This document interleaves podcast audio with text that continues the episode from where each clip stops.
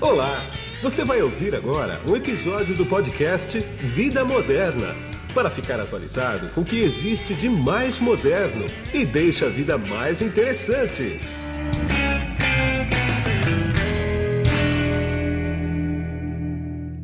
Olá, você que se conectou aqui no podcast Vida Moderna. Eu não sei se você está me vendo ou me ouvindo, por quê? Porque nós estamos nas principais plataformas de áudio do mercado e de vídeo também, inclusive no YouTube, que é youtube.com/barra Vida Moderna. E quem está comigo aqui hoje é o Guilherme Stefanini, que ele é o CEO da House. Tudo bem, Guilherme? Como é que você está? Bem, obrigado aí pelo convite, Guido. Imagina, eu agradeço por sua agenda. Guilherme, explica para mim o que é a House em poucas palavras. House é o ecossistema de serviços de marketing digital do Grupo Stefanini. Então, né, o grupo tem várias facetas Sim. e a gente cuida da parte de uh, serviços de marketing digital para os nossos clientes, né? Então tem uma parte de criatividade, influenciador, conteúdo, tem parte de consumer marketing insights, que é pesquisa, entendimento sobre o comportamento do cliente, tem a parte de dados e crescimento, que né, está muito uh, atrelado, uh, a gente tem uma parte só dedicada a relacionamento e engajamento de consumidor, e obviamente também canais digitais. Então a gente claro. atua nessas frentes junto aos clientes do grupo para esse desenvolvimento e, e, resultado dos clientes. Né? Entendi. Quer dizer, você não faz o marketing daí do grupo Stefanini não, especificamente. Não, não, é né? é totalmente separado. Ah, óbvio, tá. a gente sempre troca conhecimento claro. dentro de casa, mas não, claro. é, são responsabilidades separadas. O, Stefanini, o grupo Stefanini é teu cliente também ou não? Não. Não. não. A gente ajuda dentro claro, de casa, claro, troca é. ideia, às vezes faz algumas coisas ali, Óbvio. mas é, acaba sendo menos. A gente até separa porque ah, acho que são bichos diferentes. É, a gente acaba é. olhando muito mais o B2C, com algumas vertentes, algumas especificidades de operação. E lá é B2B, é outra, Sim, é outra é, pegada. É outra pegada, é outro conhecimento que você precisa. Claro. Então são, são coisas que nossas especialidades às vezes se trocam de experiências, mas não de operação. Então isso acaba sendo um pouco, pouco separado, assim. Claro. Agora, é, o Grupo Stefanini está em 41 países, se eu não me engano. Isso né? aí.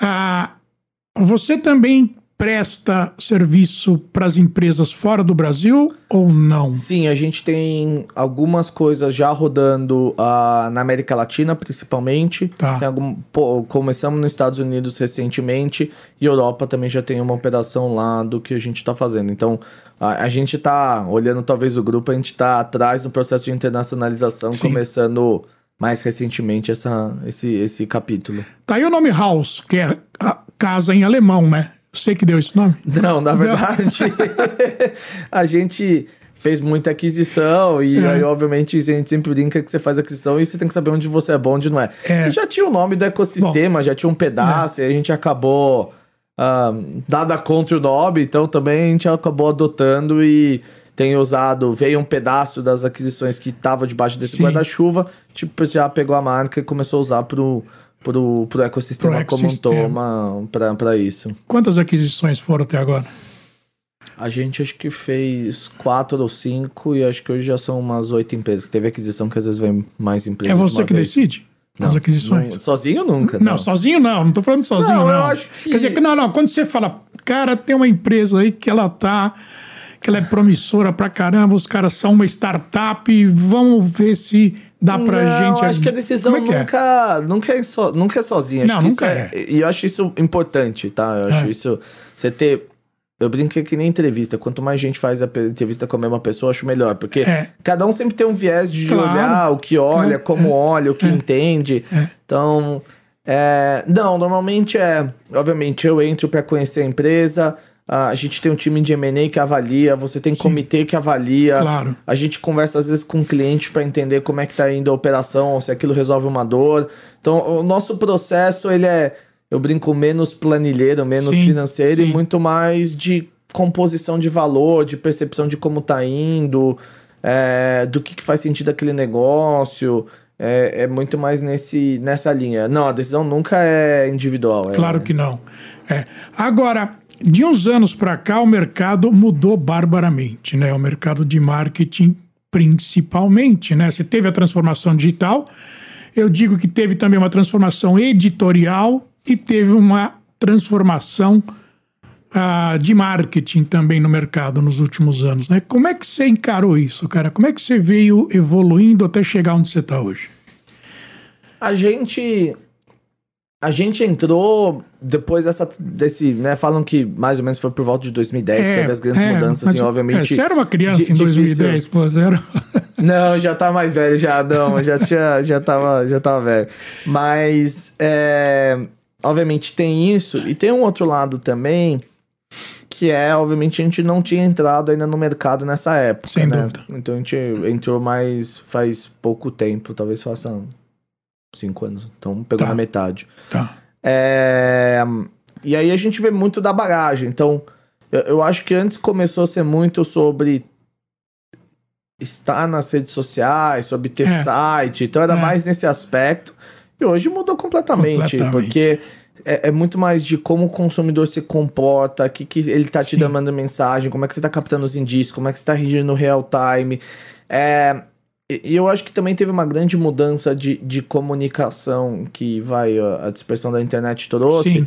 Que antes a verdade era um para N, era o que é. se falava na TV é. e talvez você tinha um círculo pequeno de amigos que trocavam alguma ideia. Isso. E hoje, quando você fala do marketing, é N para N, né? Hoje a é. gente tem falado até muito mais de coisas de comunidade, que é uma das coisas que a gente vem investindo bem interessante é, no qual o, o, próprio consumidor tem muito mais poder, seja em redes sociais, onde ele comenta e você vê se tem respaldo ou não, Sim. seja do outro lado também da. da, da acho que caiu-se um pouco os mitos de, pô, a, a, propaganda, vai, vou falar a verdade não, mas assim, é. faltou um pouco de comunicação, então hoje o seu a informação do seu ciclo social, a informação de quem é próximo de você ou reviews, vamos chamar assim, é. eles valem muito mais do que o que o cara pode falar de propaganda, negócio, claro. entendeu? Sem então, dúvida nenhuma. É, é, eu acho que essas mudanças são bem bem fortes assim em termos. Então, a, a, a marca ela deixou de ser uma coisa de comunicação e ela passou a ser um negócio que ela olha o um negócio muito mais amplo. Então não adianta.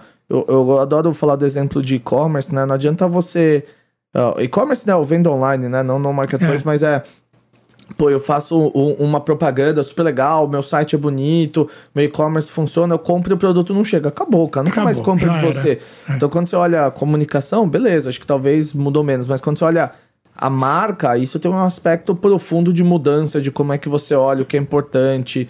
Então, acho que isso. É, essa é uma mudança grande, assim, que se tem de de, de, de relação das empresas com os consumidores. Na né? verdade, virou a percepção do cliente, né? Virou experiência do cliente tudo, né? Porque a experiência do cliente vai desde o momento que ele é impactado até o momento que ele recebe o produto é, em casa. Eu, eu diria isso, que às vezes o pessoal fala, ah, experiência, vai associa com UX, é, que né, é não, o é, digital. Não, é é, é um processo, chama de né? service design, é ponta a ponta, né? É isso, ponta isso, ponta. isso faz muita diferença. Ou chega o produto errado, por exemplo, entendeu? Ou chega o produto é. errado, ou não compra, é, ou promoção. Aí tem a N expectativas que você é. tem ali, entendeu? E tem a velha e indiscutivelmente uh, incógnita do largar o carrinho também, né? Que é complicadíssimo isso no e-commerce, né? Tem bastante, tem bastante. As quebras ao longo do tempo ali. Tem é... muito, né, cara? Agora, tudo isso que a gente tá falando aqui gera Big Data. Né? Não tem como.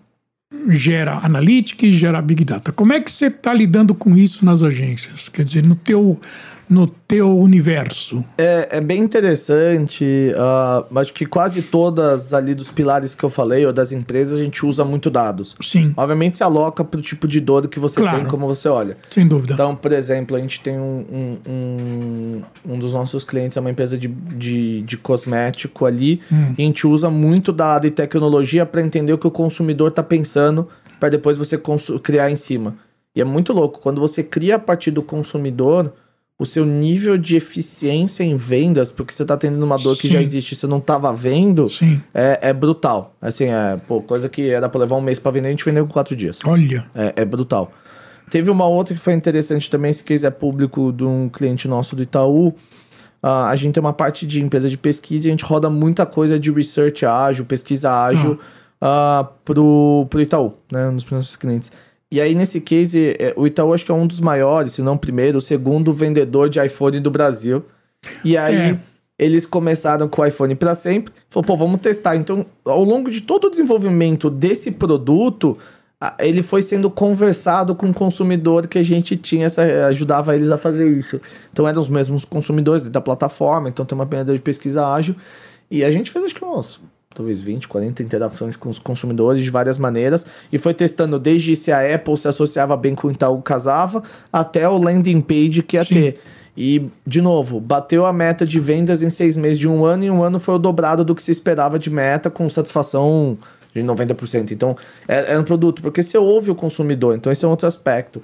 Uh, por exemplo, uma outra coisa que é bem interessante do que você estava falando de dados, e acho que hoje tem feito muito, é você usa os dados para achar o cliente que é mais propenso. Pô, super, faz super sentido.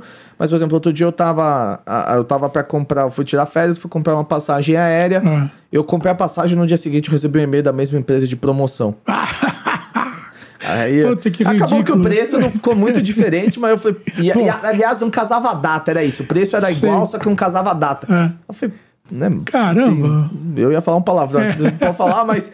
Aí eu falei, pô, beleza. E aí a gente tem feito isso para um outro cliente que é uma operadora nossa, que é como é que eu engajo o cliente no conteúdo que é importante para ele, no canal que é importante com ele, mas no contexto. Então essa automação que a gente traz do grupo Viés Tecnológico, entendendo né, do, da operação de marketing, pô, a gente acerta o cara em tempo real. Assim, a Sim. única operadora de telecom ah, não vou abrir muito mais, mas nesse tipo de serviço que cresce, é. foi considerado pela Anatel o melhor serviço de telecomunicações do país.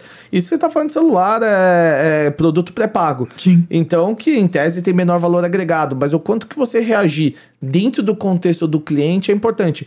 E aí é menos do big data e mais do small data sim, sim. específico da personalização do que aquele é. cara está interagindo e é. gerando em tempo real. Então, acho que você tem várias maneiras como você pode usar o dado para impactar uh, o seu relacionamento com o consumidor, seja uh, de comunicação, seja de inteligência, seja de pesquisa, seja de outros fatores é, que você vai ter. Escuta, diz uma coisa: o mundo está nichado hoje? Você acha que está cada vez mais criando comunidades menores, pequenas, porém com alto valor de negócio? Pois é uma boa pergunta, assim. Eu, pô, eu brinco com essas perguntas do futuro. Eu falei, pô, não sei o que eu vou fazer com a minha vida, nem com o mundo. Então. é, eu acho que tem caminhado para isso, onde ah. você começa a se identificar mais por, por tribos. Eu acho que se você for olhar talvez muito tempo atrás, você tinha tribos maiores porque era o que permitia, né, né é, disso daí é, de é, segmentação. É. E hoje você, com a internet, você é. acha pessoas ao redor do mundo com, com, com aquele aspecto. Então acho que é, tem, eu acho que ainda tem grandes comunidades, grandes temas que movem. Eu acho que aí é pensar um pouco do, de, de, de fatores de identificação do, do que move a, a, gente. Eu acho que aí é, na verdade, é entender o consumidor que ele não é uma faceta única. Pois é. Ou ele não é um item único, não é um item único. Ele é, é ele é multifacetado. É, então, exatamente. ele pode participar de várias comunidades é, diferentes, isso. de maneiras diferentes. Então, isso. acho que é, essa, essa individualização acho que vem cada vez mais crescente. E eu acho que o marketing de comunidade é um negócio que vem muito relevante. Aí, obviamente, cada um tem um conceito do que é a comunidade, mas é uh, como é que os próprios pares se relacionam e, e, e, obviamente, as marcas entrando ali de uma maneira correta, elas ganham um impulsionamento muito forte. Sem dúvida. Então, às vezes você tem bases menores, mas muito ativas, você às vezes tem bases maiores. Uh, por exemplo, esse cliente nosso de, de cosmético, né, de beleza, a gente estava conversando, e, e, eles tinham uma, uma, uma comunidade dentro da comunidade, ah. então tem várias das marcas, que era o pessoal que tinha um certo apreço afetivo algumas das fragrâncias que que foi de infância, que foi de ah, adolescência, ah, então tinha é. um lado afetivo e pedia muito para voltar. E a gente falava pro, pro, pro, cliente, falou, pô, tem que voltar, tem que voltar. Pô, eles toparam, fizeram, e, cara, estouraram e agora eles têm pensado em linhas editoriais é, ou linhas de produto no qual eles recuperam onde coisas que a gente vê que tem bastante demanda, uh, vou brincar, pelo popular, né, claro. sobre isso. E, e e aí é uma comunidade dentro da comunidade, entendeu? Então Sim. tem um aspecto, e, e aí eu acho que tem cada um, tem um lado, mas tem ficado nichado, tem que entender se tem valor, porque às vezes também claro, tem uma comunidade menor, tem, mas é. eu acho que tem uma tendência essa, e tem uma tendência da. Não vou falar auto-regimento, porque, mas eu acho que tem uma relação orgânica entre as partes que vão vão, vão ficando cada vez mais fortes. Então, você prover experiência, você tá ouvindo o consumidor, ele passa a ser mais importante do que você só tá comunicando. Sim, é bastante interessante tudo isso mesmo. Ah, e para analisar esses dados, como é que você faz? Você tem equipe para isso? Você usa outros serviços? Como é que é? Porque você precisa analisar, né, cara? A partir do momento que você tem os dados na mão, tem uma massa de dados imensa, você precisa analisar isso. Quer dizer, tem mão de obra para isso também? Ah, assim, tecnologia sempre falta, Sempre né? falta, né? Então, mas acho que tem muita gente boa. Acho que o brasileiro ele tem um aspecto interessante porque ele é, ele acaba sendo às vezes mais curioso, e ele gosta de entender o contexto de É. negócio, né? Então, a gente sempre falava simplesmente quando você vai implantar um RP, é 80% padronizado, 20% customização. Sim, exatamente. Quando você fala de dados, é justamente É, o contrário. contrário. É 20% padronizado e 80% customização.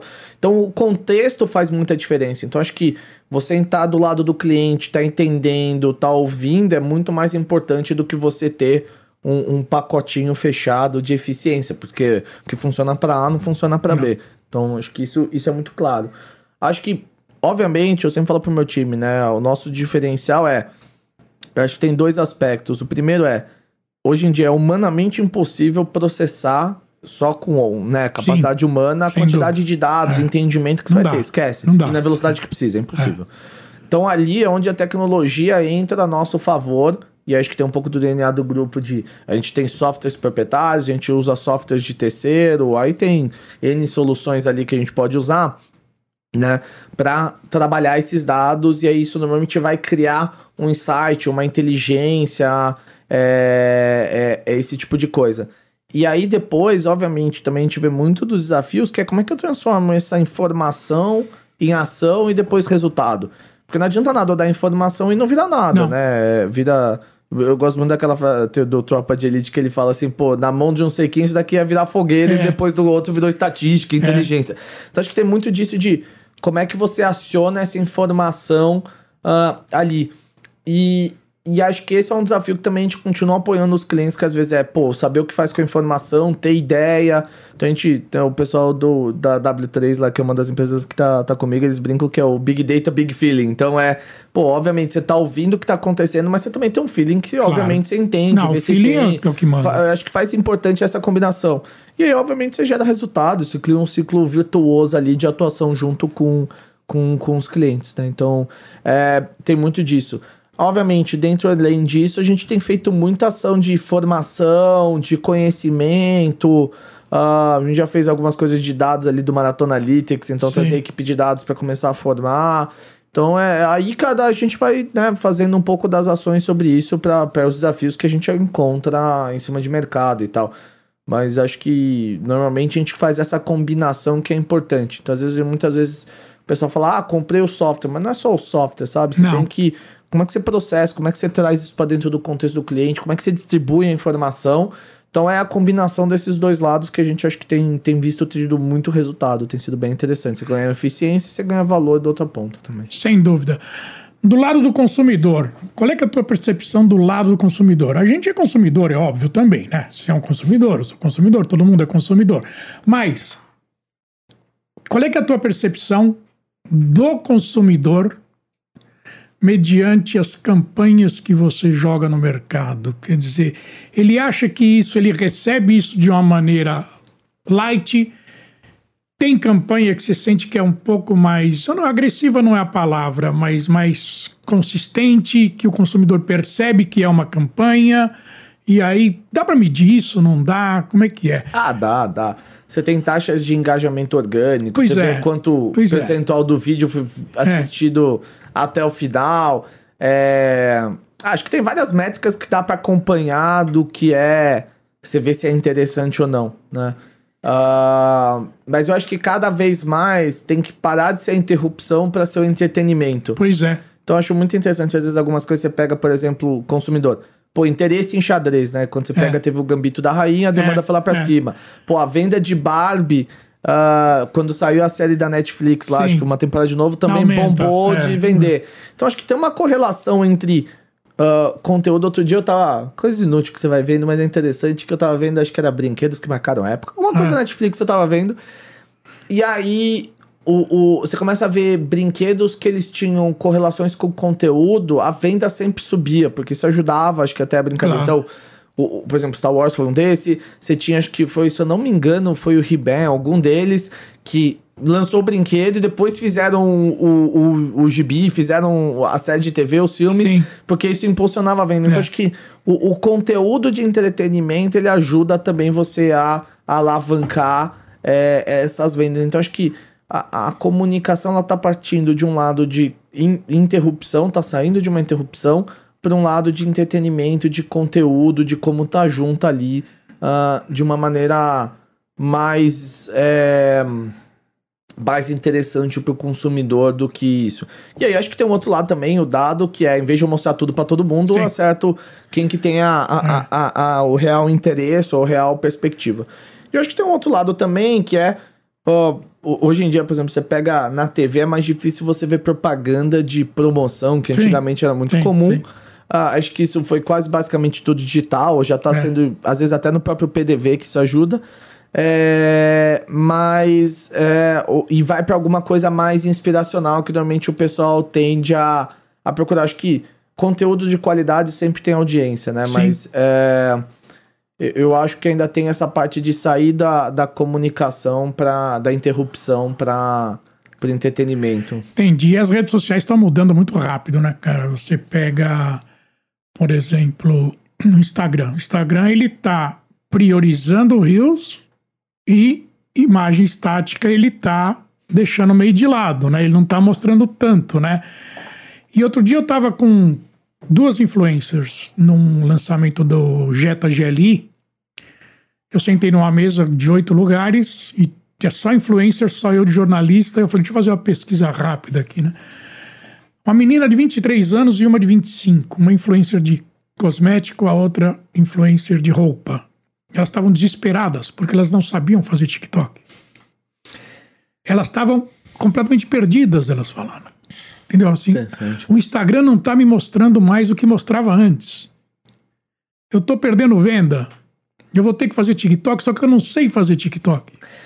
É, eu, eu acho que nesse aspecto, isso a gente vê com os clientes. Cada canal tem uma linguagem muito própria. O que funciona no, no, no YouTube não funciona no Instagram, Não fun- que não funciona no TikTok. é. Então acho que isso é uma parte importante, né? De, de entender o canal Então, e pra- mas pra administrar isso junto ao público que você quer atingir, junto à persona, é complicado, não é? Ou não?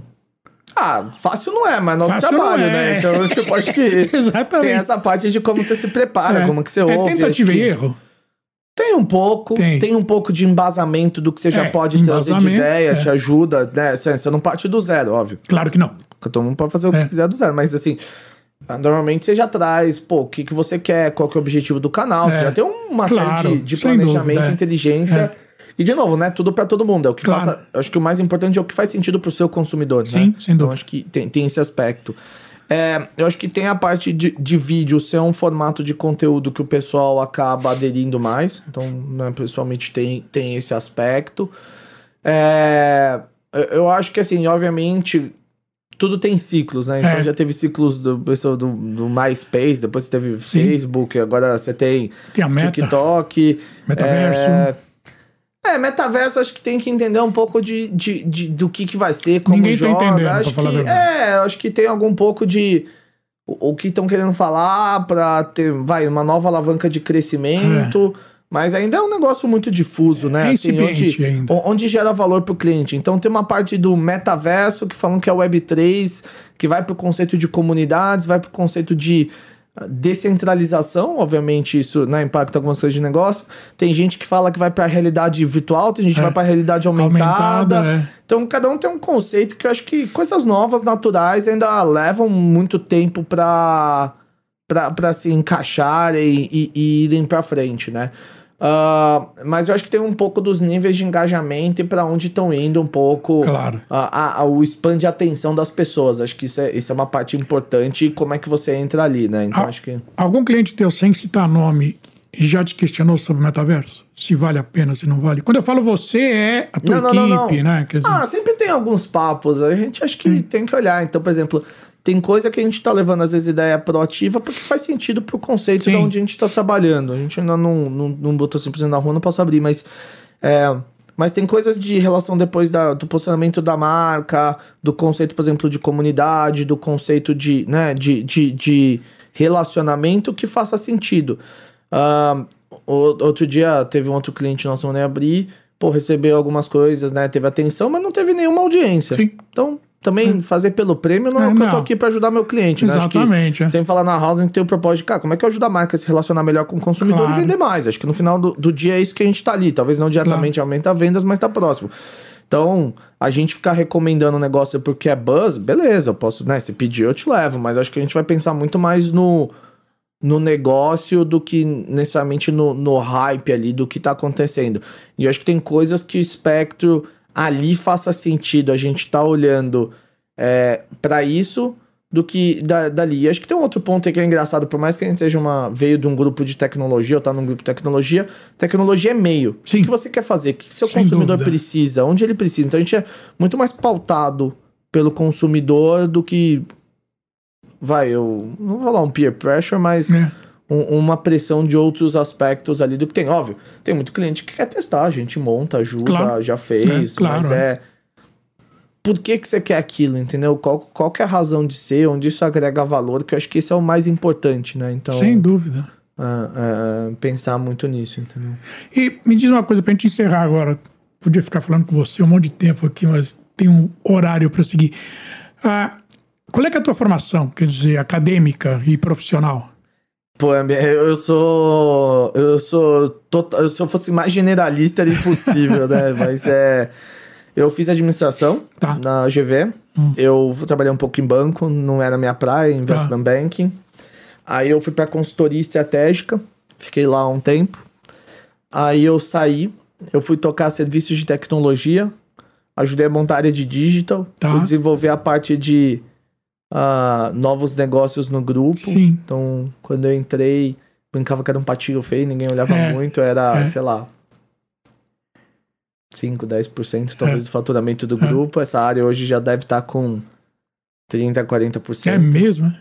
Eram, ah, eram umas 10, 12, 10, 15 empresas, hoje É. são 35 por aí. Sim. Então, obviamente, já faz um tempo. E aí, é, quando foi por volta de 20, a gente tava fazendo uma aquisição. E eu brincava, tinha tanta empresa que você ia passar basicamente reunião de resultado o mês inteiro e não ia fazer mais Não nada. faz mais nada. Então, parou de gerar valor também porque a gente tinha se proposto quando a gente trouxe aquelas empresas. Então, a gente acabou se reorganizando em algumas verticais ou alguns Sim. o que a gente chama de torres plataformas, Sim. né? Então tem a parte de banking payments, tem cyber, tem indústria 4.0, analytics AI, quem que eu tô esquecendo? Tecnologia.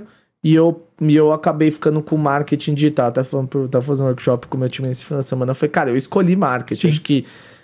Eu acho muito legal. Acho que assim, você tem um aspecto de estar ouvindo o consumidor, você fala muito mais de vendas, negócio. É estratégico, né? É, super importante, super importante.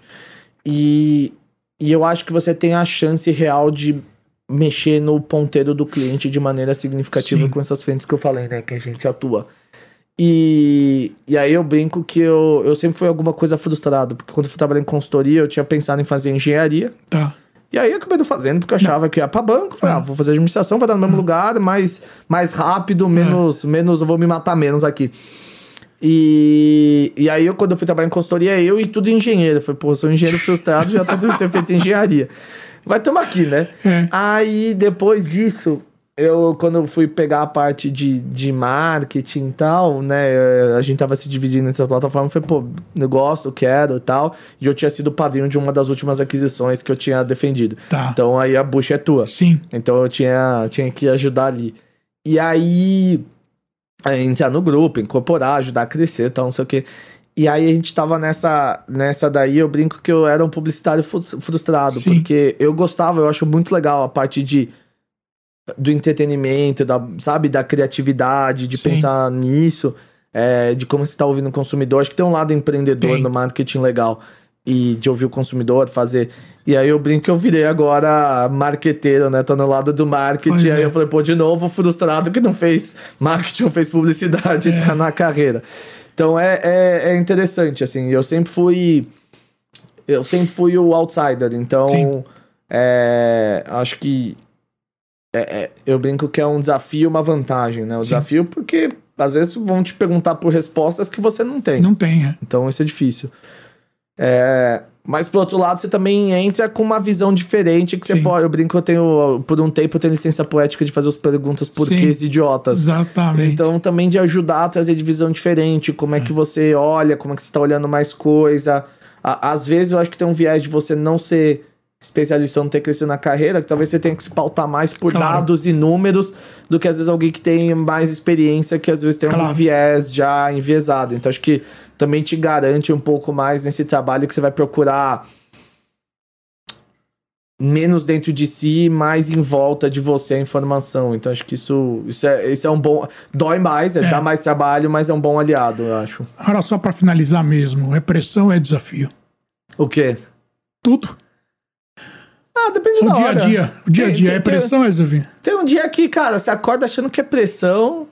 Aliás, no mesmo dia, né? Eu brinco que você vai você, você empreender de certa maneira é montanha É, russa. porque você acorda, fez um negócio legal, porra, você fala, meu, topo do mundo, sou o cara mais foda do mundo. É. Cada meia hora já aconteceu uma meta, você fala, pô, eu sou, desculpa que eu tenho, mas eu sou um bosta, mas caralho. Não tem jeito. Então, é é a montanha russa. Acho que não é nem céu nem inferno. Acho que é como ter ido. Acho que é, tem pressão pra caramba. Tem. Tem, mesmo, não tem, né? Acho que ó, ó, tem várias vertentes. Você tem cargos que são muito solitários.